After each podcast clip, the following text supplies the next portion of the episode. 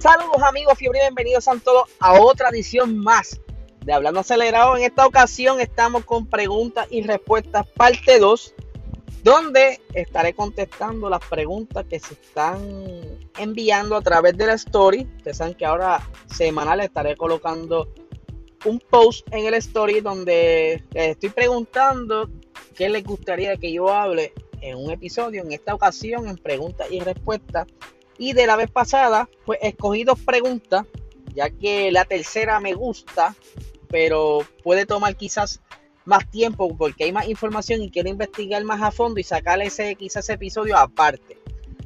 Por aquí me preguntan pilotos que no deberían estar en la Fórmula 1. Bueno, vamos a partir de esta temporada.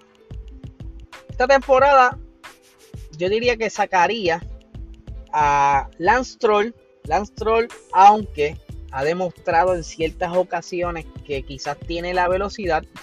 El año pasado lo vimos corriendo súper en el Gran Premio de Turquía, se llevó la pole, estuvo liderando el Gran Premio de Turquía mientras estuvo la pista mojada, pero una falla de estrategia pues le, le dañó quizás la victoria, cayendo casi en la décima posición. Y pues de las veces que yo la he visto brillar, yo creo que esa ha sido la más que ha brillado, aunque él se llevó una, un podio en Monza el año pasado, así que yo diría que más bien es por la irregularidad de él y que no se ve una mejora para que tenga más consistencia. Obviamente se sabe que él está en ese equipo porque papá es dueño del equipo. O sea, más allá de eso, él no estuviese en la Fórmula 1. Él arrancó en el equipo Williams y una vez el papá compró lo que era la antigua Racing Point, desde ese entonces tiene un contrato fantasma simplemente por texto entre él y el papá. Otro que yo sacaría de la Fórmula 1 y yo, y yo creo que es un caso similar es Latifi. Latifi tiene algo parecido y es que el papá pertenece al grupo ese de Darlington donde están perdón, Sofina. El papá yo creo que tiene que ver aquí con Sofina. Obviamente él es uno de los auspiciadores del, del, del ay, de la escudería. Y pues es por eso que él está ahí. Aunque en el Gran Premio de Hungría vimos que estuvo más cómodo y logró puntual, pero entonces si es cuestión de consistencia, pues yo lo sacaría. Porque no es alguien que esté demostrando su, su destreza y pues yo creo que ese sería el segundo. Y tercero, yo creo que podría sacar un cuarto, sí. Vamos a ver. Sí, sí, vamos a ponerlo por ahí. Ok. Nikita Mazepin. Otro niño de papá. Se sabe que también este, está en el equipo de Haas por las influencias del papá. Y que eventualmente quizás el papá adquiera el equipo, aunque todavía eh, no se ha concretado esa compra sí hay interés porque el papá compra el equipo, al igual que Andretti está con ojos de lujuria hacia ese equipo para mantener el equipo americano, porque ustedes saben que Haas, eh, el único, eh, la única escudería americana en la parrilla, y pues sería como que un poco triste para el corillo de Norteamérica que se pierda esa, ese toque americano y que quizás pase a, al grupo de Rusia, porque entonces ustedes saben que ese, ese papá de Mazepin tiene mucho contacto con Putin, esa cosa, y ustedes saben ya el chisme. Y pues por eso digo que a él yo lo sacaría.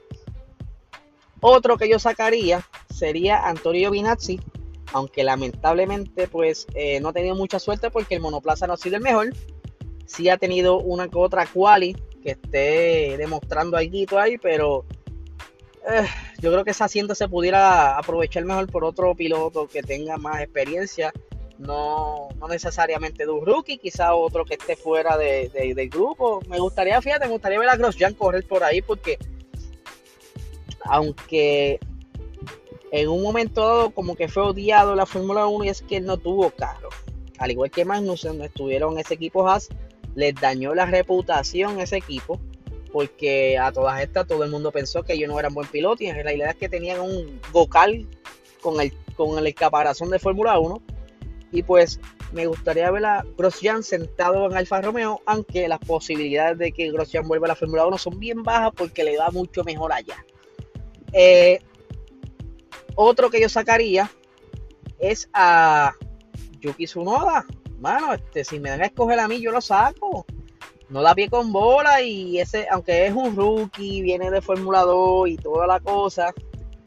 Pero, mano, al principio se veía bien prometedor y de un momento a otro como que Nakarile se falla en, las quali.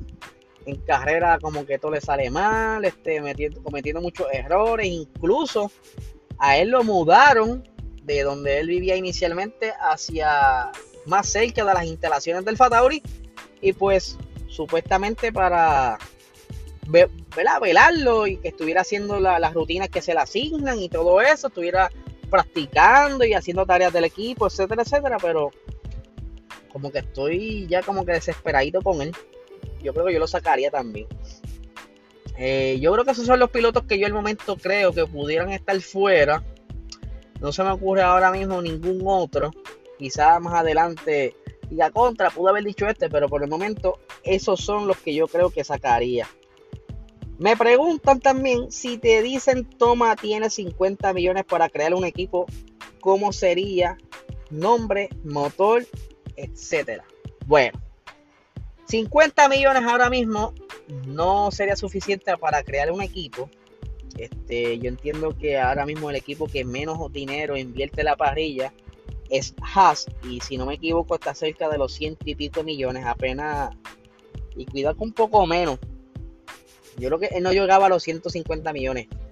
Este y pues para poder tener todo competitivo yo creo que se necesitarían por lo menos mínimo los ciento y pico que, están requiriendo ahora mismo por, por, por tope salarial los 145 millones de euros. Yo creo que eso sería lo justo para formar algo bastante decente.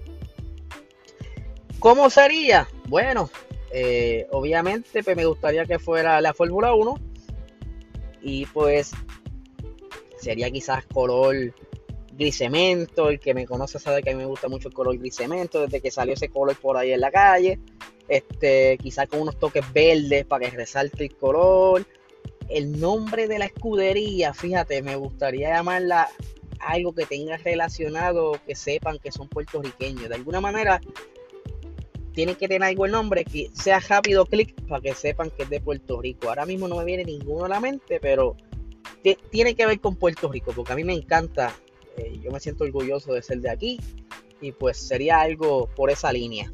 Motor, fíjate, motor pudiera escoger motor Ferrari, yo me arriesgo cogería el motorcito Ferrari porque están prometiendo muchas cositas por ahí, pues lo montaría Ferrari. Este, de quizás, fíjate, si me dan a escoger piloto, pues me atrevería a negociar con Fernando Alonso y Sebastián Vettel. Me gustaría esa dupla, no sé, dos veteranos peleándose ahí, estaría nítido. Así que, nada, gente, este es el episodio de preguntas y respuestas, parte 2. Lo hice un poquito corto para que se lo disfruten más. Así que estaré colocando nuevamente el post para que me digan qué otras preguntas les gustaría que conteste. Así que saben que les dejo pendiente eh, la tercera pregunta que era los errores en estrategia de Red Bull. Así que voy a hacer un episodio solamente de ese. Porque hay bastantes cositas por ahí, no, son, no tan solo de esta temporada, sino de la pasada y desde que Red Bull está por ahí. Así que nada, mi gente, que tengan excelente tarde.